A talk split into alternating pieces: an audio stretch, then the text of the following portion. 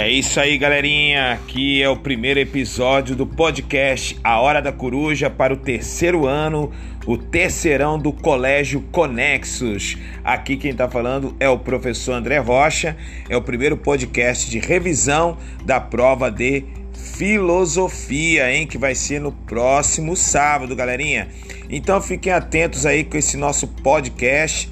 Esse podcast aqui é justamente para contribuir com vocês para que vocês possam ter aí, né, um material nas mãos, acessível e para que vocês possam arrebentar na prova do sábado, hein? Então aí, o primeiro episódio do podcast A Hora da Coruja. Então, a Hora da Coruja chegando aqui no Colégio Conexos, o programa de filosofia do professor André Rocha, né? Chamada A Hora da Coruja. Então vamos lá, galera.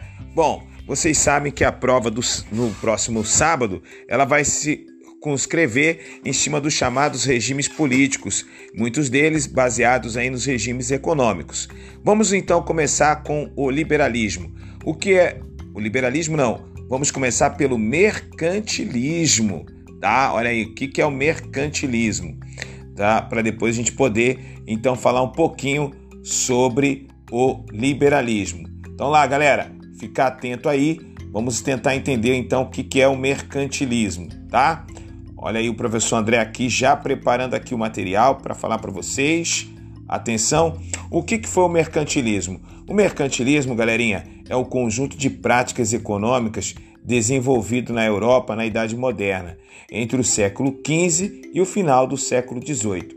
O mercantilismo originou um conjunto de medidas econômicas diversas de acordo com os estados e caracterizou-se com uma forte intervenção do Estado na economia e consistiu numa série de medidas tendentes a unificar o mercado interno e teve como finalidade a formação de fortes estados nacionais.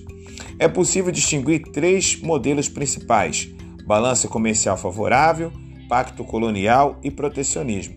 Segundo William Roman Huntz, o mercantilismo originou-se no período em que a Europa estava a passar por uma grave escassez de ouro e prata não tendo, portanto, dinheiro suficiente para atender ao volume crescente do comércio. As políticas mercantilistas partilhavam a crença de que a riqueza de uma nação residia na acumulação de metais preciosos, ouro e prata, advogando que esse atrairiam através do incremento das exportações e da restrição das importações. Procura de uma balança comercial favorável. Essa crença é conhecida como bulionismo ou metalismo. O Estado desempenha no mercantilismo um papel intervencionista na economia.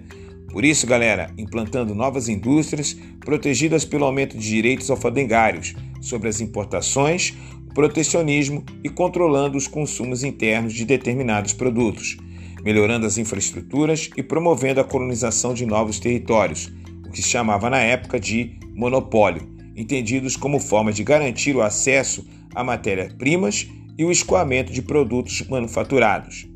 A forte regulamentação da economia pelo mercantilismo seria contestada na segunda metade do século XVIII por François Quesnay, pelo movimento dos fisiocratas.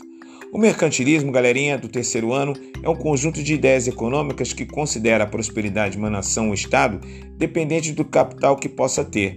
Os pensadores mercantilistas preconizam o desenvolvimento econômico por meio do enriquecimento das nações graças ao comércio exterior, o que permite encontrar saída aos excedentes de produção. O Estado adquire um papel primordial no desenvolvimento da riqueza nacional, adotar políticas protecionistas, em particular estabelecendo barreiras tarifárias e medidas de apoio à exportação.